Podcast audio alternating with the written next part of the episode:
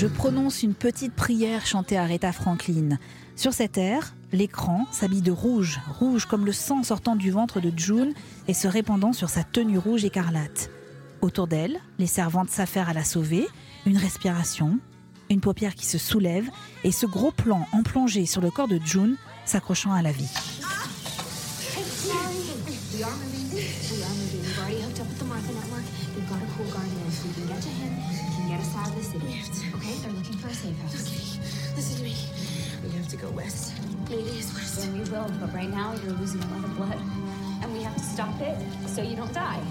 Bienvenue dans Land, Zoom sur la quatrième et nouvelle saison de La Servante écarlate, avec dans le rôle principal Elisabeth Moss. L'occasion de se demander comment l'actrice est devenue, au gré de ses rôles, une des égérites du mouvement féministe.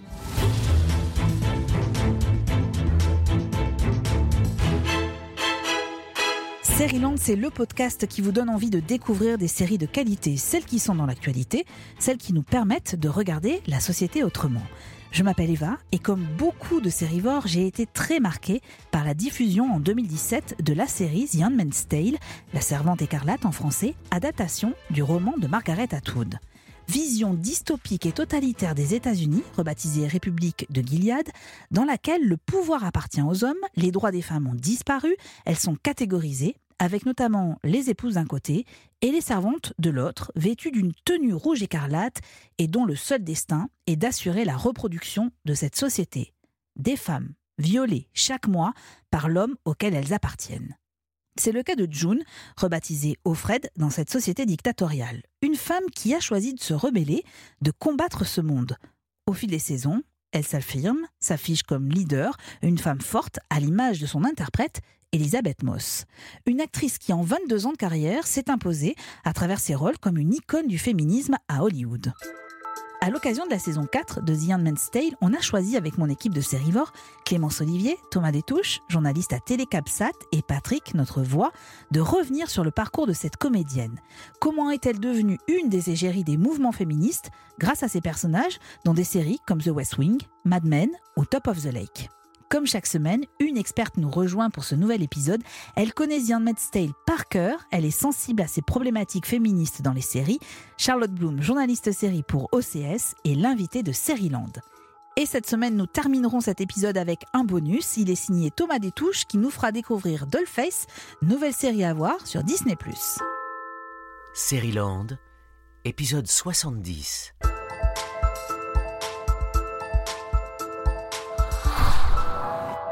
La série de la semaine. Bonjour Thomas. Bonjour. Merci d'être avec nous pour ce nouvel épisode de Land. Et bonjour Charlotte Bloom. Bonjour Eva. Ravi, ravi de vous retrouver pour évoquer notamment l'arrivée de la nouvelle saison d'une série qui est déjà culte, The Handmaid's Tale, La Servante écarlate en français. C'est la saison 4 qui vient de débuter sur OCS avec dans le rôle principal donc une actrice de 38 ans, Elisabeth Moss. On va essayer comme à notre habitude de ne pas spoiler la série, mais je suis quand même obligée de faire une petite mise en contexte de cette saison 4. June est toujours à la tête d'une rébellion contre la République euh, de Gilead prête à prendre tous les risques pour gagner sa liberté, une quête de justice et de vengeance qui va l'amener à vivre des épreuves terrifiantes, c'est un euphémisme. Encore une fois, Charlotte, s'il fallait donner une bonne raison de regarder cette euh, série et cette saison 4 surtout, qu'est-ce que vous nous diriez? Alors moi, je, je, je, suis d'accord avec tous ceux qui pensaient qu'il y avait un petit ventre mou dans la saison 3, que ça commençait un tout petit peu à tourner en rond. Et je trouve que cette saison 4, alors comme vous dites, sans spoiler, en tout cas nous change un peu de, de paysage. Et comme ça, retrouve un nouveau souffle, ajoute un nouveau personnage qui est assez fou, une jeune fille, voilà, on dira pas plus. Et donc il y a, y a des, petites touches de nouveauté qui font qu'on retombe dedans. Et puis, euh, bah, Elisabeth Moss, toujours aussi impériale, quoi. C'est vrai. Bah c'est elle qui porte quand même la série. On elle peut porte dire. la série et il y a un nouveau truc dans cette saison que j'ai découvert après avoir vu l'épisode 3 qui est assez particulier, que c'est elle qui l'avait réalisé. Donc en plus maintenant elle passe derrière la caméra. Et pour vous Thomas, quel est le principal argument pour inciter euh, ceux qui ne l'ont pas encore vu à découvrir euh, La Servante écarlate? Euh, J'avoue aussi que moi la saison 3 m'était un peu tombée des yeux. J'étais vraiment à ça de l'abandonner. Alors c'est, c'est visuel ce que je fais, c'est dommage, hein. c'est à 2 cm de l'abandonner. et qu'effectivement il y a une sorte de souffle nouveau qui, d'une certaine manière, rappelle la puissance de la saison 1 qui nous avait vraiment marqué. Et rien que le fait de retrouver ce souffle-là nous fait du bien et moi m'a raccroché au wagon. Et le principal argument, bah, c'est le sujet de cette émission, c'est Elisabeth Moss. On est qui est vraiment une plus qu'une actrice. Hein. Mm. C'est, on a parlé d'icône, mais c'est beaucoup plus. Son, le récit de sa carrière en fait dit beaucoup de choses. On va essayer de le démontrer. Euh, pour ma part, euh, la découverte de la saison 1 pour être sincère, avait été un choc. Alors, tant sur un plan scénaristique qu'esthétique, si on parle que de la série en tant que telle, mais ça avait été aussi euh, un choc intellectuel. Ça m'avait bousculé, ça avait suscité nombre de questions existentielles et politiques, et je trouve qu'effectivement, cette saison 4 s'inscrit dans cette lignée. Je vous propose juste un extrait. C'est un dialogue entre June et une jeune épouse, donc, qu'on voit dans ce premier épisode, qui a euh, accepté de cacher dans sa ferme le groupe de June. C'est une épouse, donc a priori une femme euh, qui est épargnée par les hommes, par la violence des hommes. Et en fait, elle raconte qu'elle a été euh, agressée et donc victime d'un drame aussi. Vous savez ce que je crois? Je crois que Dieu est juste.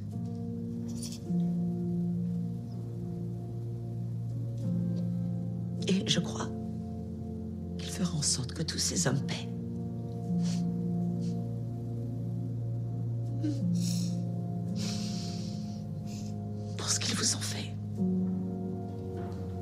Je crois que nous sommes d'accord tous les trois pour dire que cette saison 4 est noire, très noire.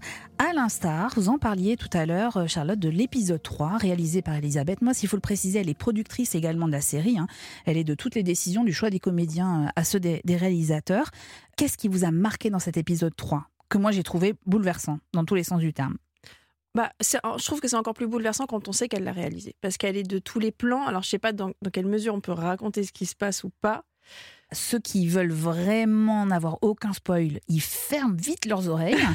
Pour les autres qui sont un peu moins, ou qui l'ont peut-être déjà vu d'ailleurs, euh, vous pouvez écouter ce que dit Charlotte. Bah, elle est détenue euh, dans une forme de prison. Euh, qui est toujours une prison plus plus, hein, comme dans The Handmaid's Tale, c'est-à-dire qu'on n'est pas dans une cellule, on est torturé, enfin c'est assez horrible. Alors j'ai déjà entendu des gens parler de torture porn et ça a toujours été quelque chose qu'on a reproché à The Handmaid's Tale. Et moi, pour le coup, je suis pas d'accord avec ce propos-là parce que je trouve qu'on ne doit pas épargner le public. Si on n'épargne pas les personnages, si ce qu'elles vivent, et Margaret Atwood a toujours dit que tout ce qui se passait dans, sa, dans son roman et tout ce qui se passe dans la série se passe dans le monde. Donc on peut pas épargner les gens et leur petite euh, sensibilité alors que des femmes subissent ce qu'on voit à l'écran. Donc Bon, moi, la, notion de torture porn, je suis assez contre. Mais euh, c'est un épisode dans lequel Elisabeth Moss va devoir euh, euh, dire où sont ses camarades, son petit groupe de rebelles qui se sont cachés quelque part, et elle va leur refuser de dire où elles sont. Et euh, Tante Lydia, qui est un personnage que j'adore, malgré euh, toute l'horreur qu'elle incarne, va la pousser à bout pour qu'elle balance ses copines. Et il y a un peu tout dans cet épisode, parce qu'il y a la, la force de June qu'on appelle maintenant June et qu'on n'appelle plus Offred, et ça, ça fait vraiment du bien, qui va tenir le plus longtemps possible. Il y a l'intelligence de Tante Lydia, il y a leur regard entre elles, parce que tout au long de la série, c'est nouer une relation entre elles deux qui est vraiment une relation d'amour-haine et qui là va exploser. Et, euh, quand on voit ce que subit June et quand on voit comment Elisabeth Moss l'incarne et quand on pense que c'est elle qui se, qui se dirigeait et qui donnait les, les indications de réalisation, c'est une véritable prouesse il y a un Emmy au bout de cet épisode, c'est sûr. Oui, un Emmy Award, euh, alors qu'elle est passée souvent à côté de toutes les nominations euh, qu'elle a eues. Euh, et c'est vrai que c'est assez éprouvant quand même comme, comme épisode. La prestation, évidemment, d'Elisabeth Moss a participé, moi, au sentiment de choc que j'avais ressenti dès la première saison. J'aimerais juste qu'on écoute la fin du premier épisode de la saison 1, parce que les mots ont une importance particulière dans cette série. Quelqu'un me surveille. Ici. Je suis toujours surveillée. Rien ne doit changer. Il faut faire comme si de rien n'était. Parce que je compte survivre. Pour elle. Elle s'appelle Anna. Mon mari s'appelait Luc. Je m'appelle June. Thomas Détouche, est-ce que vous vous souvenez de ce que vous avez ressenti en découvrant la série? La première saison Alors, je, m'en souviens très bien. J'ai fait une petite embardée personnelle, quasiment intime. Euh, quand la série arrive, moi, je viens de devenir papa d'une petite fille. Et forcément, ça résonne différemment de l'homme que j'étais un an avant. Et, quand je vois cette destinée, ce monde qui est dépeint, ces femmes qui sont privées de tout, je ne peux m'empêcher, moi, de regarder ma fille en me disant non, jamais. Donc, toi, euh, on, va, lui dire son prénom, toi, Greta, c'est mon rôle à moi d'essayer de faire en sorte que ça se passe le moins mal possible pour toi, mais c'est à toi de devenir une héroïne. Donc forcément, ça résonne. Et les mots ont une importance. Bah, quelque part, en fait, les séries, les œuvres, les livres, les films, etc., parfois nous rappellent quelque chose, pa- parfois un détail, parfois une grande notion, simplement. Ben là, moi, ça m'a rappelé une nouvelle fois que les mots que je devais dire, prononcer, avaient une importance. Et le simple fait de s'emparer, de garder son prénom, tu l'as très justement dit, hein, elle, elle se rappelle, Mm. enfin se réappelle June d'une certaine manière. Ça, c'est important. Et quelque part, la boucle, elle, elle est pas encore bouclée. Ouais.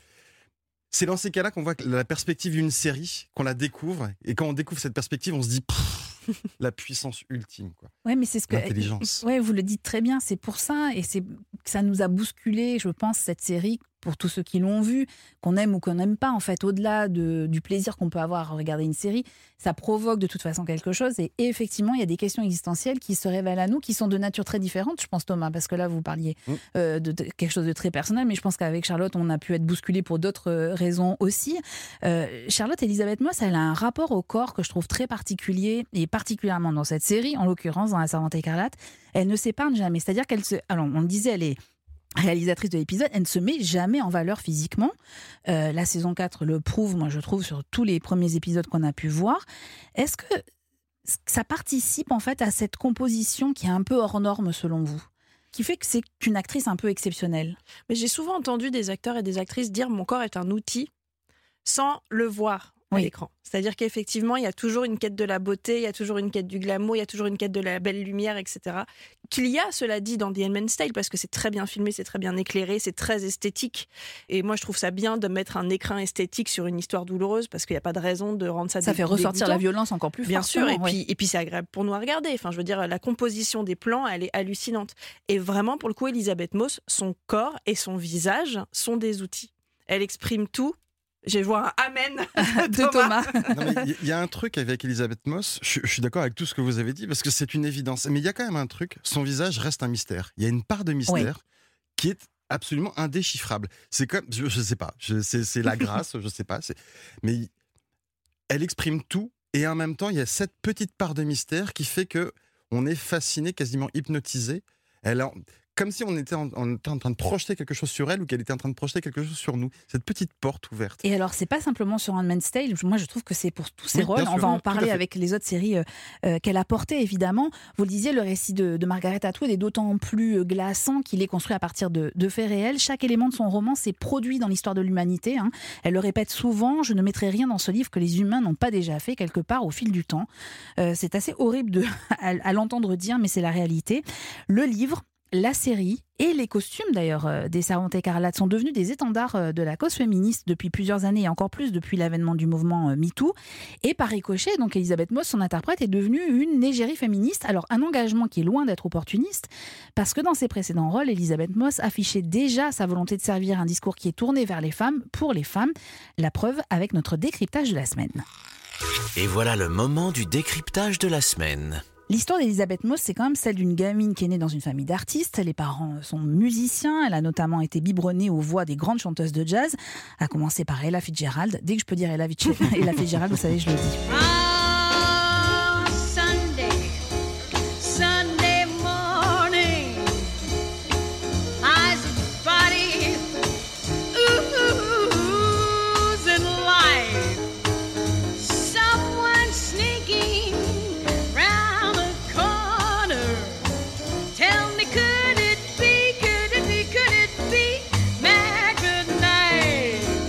Sont également scientologues. C'est un sujet qu'Elisabeth Moss balaye d'un revers de la main.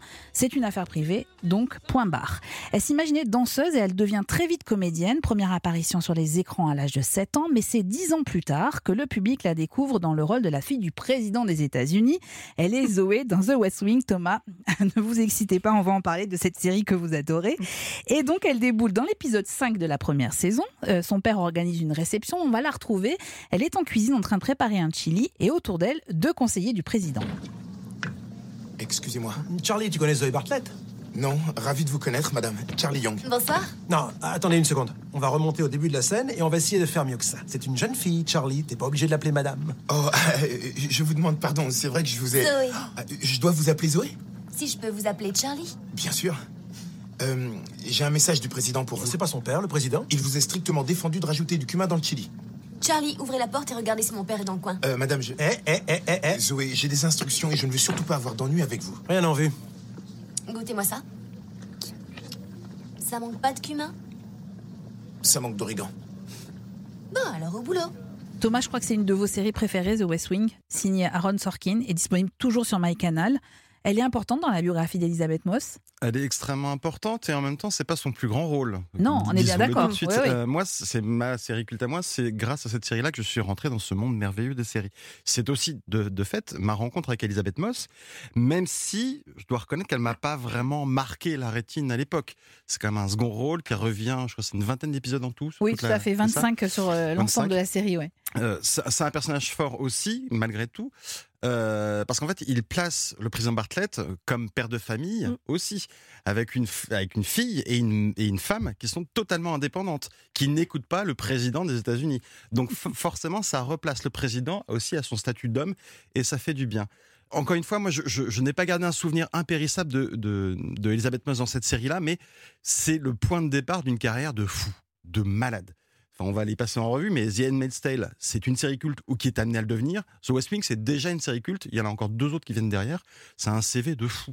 C'est vrai. Pas, pas qu'en série d'ailleurs. Et pas qu'en série, au cinéma. D'ailleurs, Charlotte Bloom, vous l'avez interviewée à deux reprises, Elisabeth Moss, plutôt pour des rôles au cinéma, si Ouais. je me souviens bien. Quel souvenir vous gardez de ces rencontres? On a l'impression, et, et Thomas le disait tout à l'heure, qu'il y a une part d'elle qui est totalement insondable. Est-ce que vous avez eu cette impression-là? Alors oui, elle est insondable, mais elle a aussi un côté euh, girl next door, euh, fille avec qui on pourrait être pote euh, hyper facilement. Et surtout, elle a un côté hyper coquine. C'est quelqu'un qui rigole tout le temps. Et c'est assez déstabilisant en fait, parce que quand on l'a vue bah, dans Mad Men, en Peggy, qui est quand même une porte de prison assez longtemps hein, au niveau Oui. de l'accueil, elle n'est pas, elle est pas facile, on dirait moi au travail, euh, ou dans The Handmaid's Tale, c'est quelqu'un de dur en fait. Et quand on la rencontre, elle est hyper solaire. Elle est hyper solaire, elle est hyper drôle, elle est hyper gênée quand on lui dit vous êtes une icône féministe, Ah, vous c'est ce que j'allais vous demander. Ouais. C'est un discours qu'elle ne revendique pas forcément Du tout. En fait, elle est, elle est gênée. Elle, euh, moi, j'ai tenté le coup deux fois, du coup, parce que bon, c'était la première fois, c'était pour The Square euh, de Robin Osland, dans lequel elle portait d'ailleurs un peignoir rouge. Donc pour moi, c'était hyper choquant de la voir dans cette tenue qui était pour moi la tenue des servantes écarlates. Et ensuite pour L'homme invisible, bon, qui est largement oubliable, mais qui était aussi un rôle féministe puisque c'était une femme qui se rebellait, euh, que dont le mari la frappait, etc. Donc elle, elle représentait encore les violences domestiques. Et elle, son discours, c'est toujours, mais moi, euh, je ne fais pas des rôles féministes, je fais des rôles de femmes, et toutes les femmes sont féministes, donc la boucle est bouclée. En tout cas, ce, ce côté icône euh, qui lui est tombé dessus, en fait, euh, c'est pas quelque chose qu'elle revendique ou qu'elle travaille.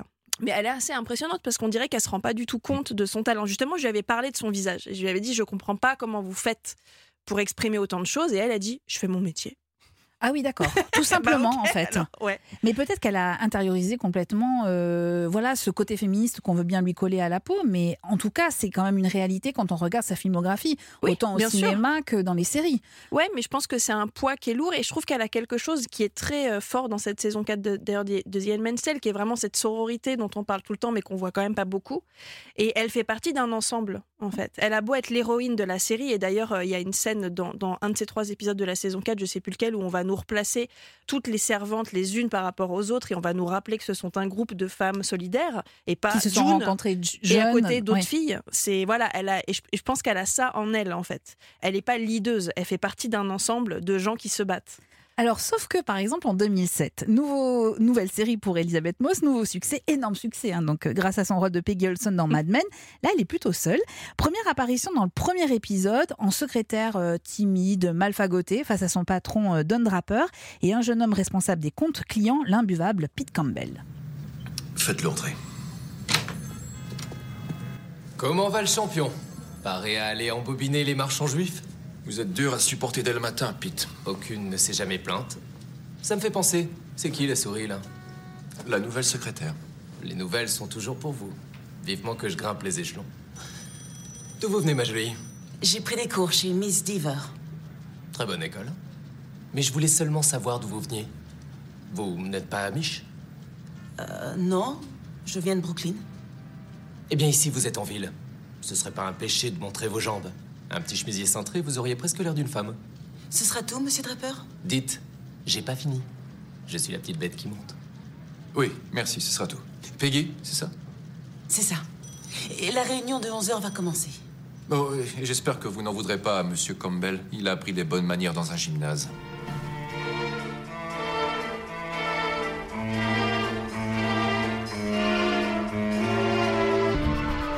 Thomas, Elisabeth Moss dans cette série, c'est quand même aussi alors l'histoire d'une transformation parce que là, on l'entend secrétaire, très timide, physiquement, elle est quand même, elle se cache derrière des vêtements, Euh, et puis on va la retrouver au fil des épisodes en redoutable directrice artistique, sexy et entreprenante. Vous êtes d'accord? Mais tout à fait. On parlait de boucle bouclée tout à l'heure, on l'a même fait deux fois. Euh, Souvenez-vous donc de cette arrivée de Peggy à Stanley Cooper et souvenez-vous en fait de son arrivée dans sa nouvelle agence dans la dernière saison, lunettes de soleil. Oui. sur les yeux, clope au Cigarette, bec. ouais. Elle prend toute la place dans le couloir. Elle- vraiment, elle investit totalement le couloir. C'est vraiment un récit de transformation. Non pas de transformation, d'émancipation. Et vraiment, et c'est aussi d'une certaine manière à l'image aussi de sa carrière. C'est en filigrane ce qui se passe. Moi, j'adore. Et en plus, dans cette dernière scène, de- dans cette scène de la dernière saison, elle, je l'ai noté pour pas dire de bêtises. euh, Dans son carton, il y a l'estampe érotique de Hokusai qui s'appelle Oui. Le rêve de la femme du pêcheur. Et ça aussi, c'est un détail assez important. Donc voilà, vous mettez en parallèle ces, ces deux scènes-là, ces deux arrivées, et vous voyez en fait la trajectoire de Peggy Olson. Et, je- et encore une fois, c'est bizarre de le dire, mais encore une fois, le jeu absolument dingue d'Elisabeth Moss, capable d'être timide, quasiment invisible, gênée, et capable de prendre tout l'espace dans un couloir. Et même on s'écarte devant elle. Et mais Charlotte, ouais, est-ce que vous avez l'impression que cette évolution qu'on voit à travers alors son rôle de Mad Men en l'occurrence, enfin de Peggy dans Mad Men, euh, correspond aussi à euh, au-delà de l'évolution euh, en termes de carrière d'Elisabeth Moss, mais même en tant que elle, en tant que femme, est-ce qu'on a Moi, j'ai l'impression qu'il y a une corrélation entre tout ça. Bah, je me rends pas bien compte parce que je je me suis pas particulièrement intéressée à sa vie privée, euh, mis à part qu'elle a eu euh, un divorce houleux avec un connard euh, qui a pas mal de MeToo aussi et de casseroles, Fred Armisen, que j'adorais par ailleurs avant de découvrir tout ça, donc je suis ravie. Mariage très rapide. hein. Voilà. Je sais pas, en fait, parce que moi, je l'ai rencontrée à 4 ans d'écart et j'ai vu la même personne. C'est-à-dire que je ne sais pas comment elle évolue, elle, dans ses, dans ses, ses croyances, dans, sa, dans ses pensées politiques, etc. Mais en tout cas, ce qui est sûr, c'est que c'est pas du tout une star. Et ce côté girl next door qui est euh, accroché à son physique, en fait, c'est pas, euh, elle est pas flamboyante, quoi. Elle est pas immense. euh, elle est comme nous, elle est normale. C'est une femme normale. Peut-être la, je ne sais pas si c'est ça qui l'empêche de commencer à se la raconter et à être euh, pleine d'exigences et à être froide avec les gens parce qu'elle est très chaleureuse en plus, donc c'est vraiment très bizarre. Mais en tout cas, je pense que ça l'a confortée dans qui elle voulait être. C'est-à-dire euh, quelqu'un euh, de généreux, de bon et qui décroche pas. C'est quelqu'un de terre à terre, mais dans le bon sens du terme. Je la sens pas du tout dans les hautes sphères d'Hollywood et pourtant, on sent si elle n'est pas déjà une méga star. Je veux dire, on parle d'elle comme la nouvelle Meryl Streep depuis au moins dix ans déjà. Donc, on dirait que c'est la- vraiment la seule à pas être au courant en fait de Oui, cette affaire. c'est vrai. Mais c'est vrai. Alors, d'autant plus que Mad Men va la propulser quand même dans le classement des actrices américaines incontournables au cinéma, on en parlait, et dans les séries. Et c'est d'ailleurs une cinéaste, Jane Campion, qui lui a fait confiance en lui donnant le rôle principal dans sa série Top of the Lake, qui a été diffusée sur Arte, que vous pouvez toujours euh, retrouver en VOD. Alors, Elisabeth Moss incarne à ce moment-là Robin Griffin, qui est une jeune inspectrice euh, spécialisée dans les affaires infantiles. On est dans un village paumé de Nouvelle-Zélande. Robin vient rendre visite à sa mère qui est malade, au moment où en fait une jeune fille de 12 ans enceinte est amenée au commissariat. Robin va tenter de comprendre ce qui s'est passé, qui a pu mettre enceinte cet enfant, et elle la pousse à se confier. And I'm just trying to help. I don't need help. Well, it's true. You've managed things very well so far. But how do you think you'll be going three months from now? Good.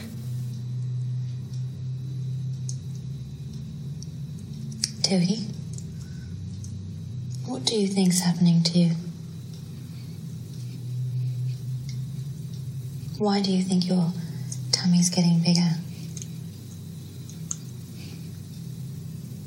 You know, don't you? You know what's happening. Something's in there. That's what we think too.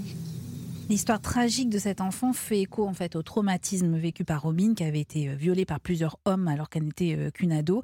Et Top of the Lake raconte évidemment les violences euh, faites aux femmes. Charlotte, vous aviez vu ce thriller? Est-ce que vous aviez aimé quand Ah il ouais, était sorti. oui, J'avais adoré. Et là, on voit tout le, le féminisme, euh, mais presque à outrance de, de Jane Campion, puisqu'on, au-delà du personnage de qu'incarne Elizabeth Moss, Robin Griffith, on a aussi cette communauté de femmes qui ont décidé de se replier les unes sur les autres et de ne plus jamais voir un homme de leur vie. Et elles vivent dans des trailers au bord d'un lac. Et, euh, et voilà, c'est fini le monde. On veut plus en, en entendre parler. Et maintenant, on reste entre nous. C'est la, c'est un endroit safe, c'est un endroit où on se sent en sécurité. C'est un paradis du site, C'est un du nom du paradis, site. euh, ouais.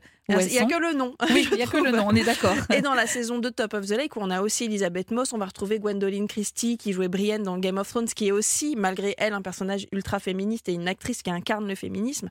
Et en fait, on sent toutes ces femmes qui sont certainement d'accord en fait sur comment elles voient le monde et comment on se sent quand on est une femme dans ce monde et qui se retrouvent euh, au fur et à mesure des projets quoi.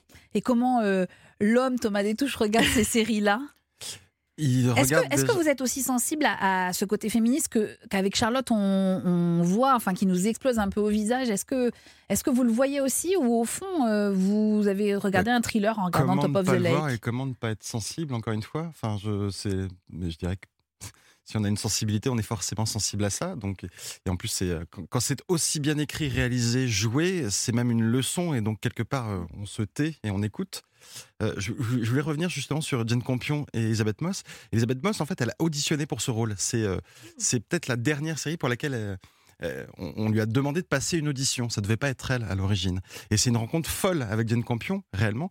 Et Jane Campion a dit d'Elisabeth Moss qu'elle était capable d'exprimer à la fois de la force et de la vulnéra- vulnérabilité, tout en gardant une part de mystère. On revient à ce C'est mystère-là. ça, hein, ouais. Et moi, ce qui m'a halluciné avec Top of the Lake, c'est que Elisabeth Moss a été capable de se fondre totalement dans l'imagerie, la sensibilité, même le rythme de Jane Campion, qui est quand même une, grande. C'est un style vraiment Jane Campion, et tout le monde ne peut pas rentrer dedans. Elle l'a fait, encore une fois, preuve de son talent ultime, et le fait qu'elles aient fait une deuxième saison ensemble, littéralement ensemble, parce que c'était une volonté des deux, prouve qu'il y a une histoire qui était en train de s'écrire et qui nous est restée. Voilà, Top of the Lake, c'est ça aussi, d'une certaine manière. On vous la recommande euh, sûr. évidemment. Donc si en fait on devait résumer tout ce qu'on vient de se dire en une phrase, eh bien vous courez découvrir les films et les séries dans lesquels joue Elisabeth Moss. Il y a un, on sera, on sera jamais déçu. On est d'accord pour dire ça? Jamais. Bah voilà. Je vous propose de refermer ce chapitre consacré à l'actrice, icône féministe, même si elle ne le revendique pas, pour découvrir le bonus de Série-Land. Oui, cette semaine nous avons un bonus et il est signé Thomas Détouche. Tiens, un bonus. Thomas, vous nous offrez un bonus cette semaine grâce à une série où il est encore question de femmes. En l'occurrence, il s'agit de Dollface, nouvelle série disponible sur Disney+. Le pitch, en quelques mots, c'est quoi? Alors, ça raconte l'histoire de Jules, qui est interprétée par Kat Dennings, qui est une actrice que j'aime beaucoup. Elle vient de se faire larguer par son, par son petit copain. Elle l'a pas vu venir, cette séparation. Et en fait, cette séparation va lui faire prendre conscience, ou plutôt lui rappeler qu'elle n'est pas seule, mais qu'elle a délaissé ses amis. Et en fait, c'est l'histoire justement de cette sororité, de ce groupe d'amis qui va essayer de se reformer après cette séparation. Il y a forcément des, petits, euh, des petits problèmes ici et là. Et je vous ai, moi, je vous ai amené un extrait, et c'est issu du premier épisode. Alors, Dollface, c'est vraiment une comédie, mais qui va lorgne un peu dans le fantastique aussi. Et là, en fait, elle vient de se faire larguer. Elle monte dans un bus qui est rempli en fait de femmes éplorées qui viennent d'être larguées. Et toutes ces femmes, en fait, se rendent dans une station qui est une sorte de station de triage qui décide en fait où elles vont décider de elles vont devenir quoi? Elles vont revenir en couple, elles vont retrouver leur copine, etc. Quelle horreur Et Jules se retrouve face à une dame dans cette station de triage qui va en fait lui lister en fait ce qui s'est passé dans sa vie sentimentale et amicale et à quel point en fait elle a perdu ses amis. Je vous laisse écouter. Je vois. Il semblerait que votre compte en tant que femme soit bloqué. Je dois vous poser quelques questions de routine. Avez-vous couché avec le copain d'une de vos amies dernièrement? Non. Avez-vous insinué qu'une femme politique était incapable de prendre des décisions à cause de ses règles dernièrement? Non. Euh, Il y a sûrement une petite erreur. Je veux dire, j'ai toujours soutenu les femmes. Je les adore. J'ai fait la marche de la lutte contre le cancer du sein. Il est indiqué qu'elle était organisée par la mère de votre ex. Ok. Ah, on y est. Toutes vos anciennes relations amicales ont pris fin. Mes relations amicales? Vous êtes en train de me dire que j'ai plus... Plus d'amis. Vous n'avez plus aucune amie. Mais si, j'en ai. J'en ai des tonnes. Les données prennent un peu de temps à se télécharger, c'est tout. On ne touche pas mon matériel. Vous aviez des relations amicales, vous les avez délaissées, elles ont toutes expiré. Pas de date d'expiration, c'est pas du lait. Désolée, mais vous avez tort. Et vous savez quoi? Je vais sortir d'ici et aller voir ma meilleure amie maintenant. Vous n'auriez pas l'adresse actuelle de Madison Maxwell par hasard? Fichez le camp. Cool. Ah non, mais pardon, on rit avec Charlotte, mais on achète tout de suite Dollface, euh, Thomas. C'est voilà. extraordinaire. C'est dès le premier épisode, dans les dix premières minutes. Ce qui est marrant, c'est qu'à un moment donné, euh, quand elles sont toutes dans le bus, etc., il y, a- il y a une femme en fait qui, qui n'en peut plus, qui est tellement triste. Elle dit non, non, faites-moi descendre du bus. Le bus s'arrête à une station qui est marquée Rebound Town, qui est la ville du rebond. et là, il y a un mec qui est planté là, et elle sort, elle fait je veux être avec toi. Et il fait Ouais, d'accord. Ça va vraiment dans le fantastique absurde total, mais qui dit quand même quelque chose de fort. Et en même temps, c'est un récit sur le féminisme, la sororité, qui est quand même une, donnée absolument essentielle. Et c'est, encore une fois, porté par Kat Dennings, qu'on avait vu dans Two Broke Girls, en- entre autres, et récemment dans WandaVision, et qui est une actrice, en fait, qui, qui a l'ironie toujours, toujours au coin de la bouche. On ne sait jamais si elle est sérieuse ou pas, mais en tout cas, elle dit des choses profondes. Ah mais là avec l'extrait, avec ce premier extrait, on le sent vraiment. Et effectivement, on sent ce- au coin de la bouche hein, ce, ce petit euh, sourire euh, et cette ironie. Merci infiniment Thomas, euh, d'abord d'avoir été avec nous et pour euh, et pour ce bonus de la semaine. Euh, merci d'avoir participé à cet épisode de Série Land. Vos articles et vos critiques séries sont à lire dans Télé Capsat. Et merci infiniment Charlotte Bloom. Votre podcast et votre émission consacrée aux séries sont à découvrir absolument sur OCS. Comme chaque semaine, je vous quitte avec euh, une réplique d'une héroïne. Impossible aujourd'hui de ne pas laisser la parole à June, évidemment, dans The Handmaid's Tale, qui dit Tout ce qui est silencieux criera pour être entendu en silence.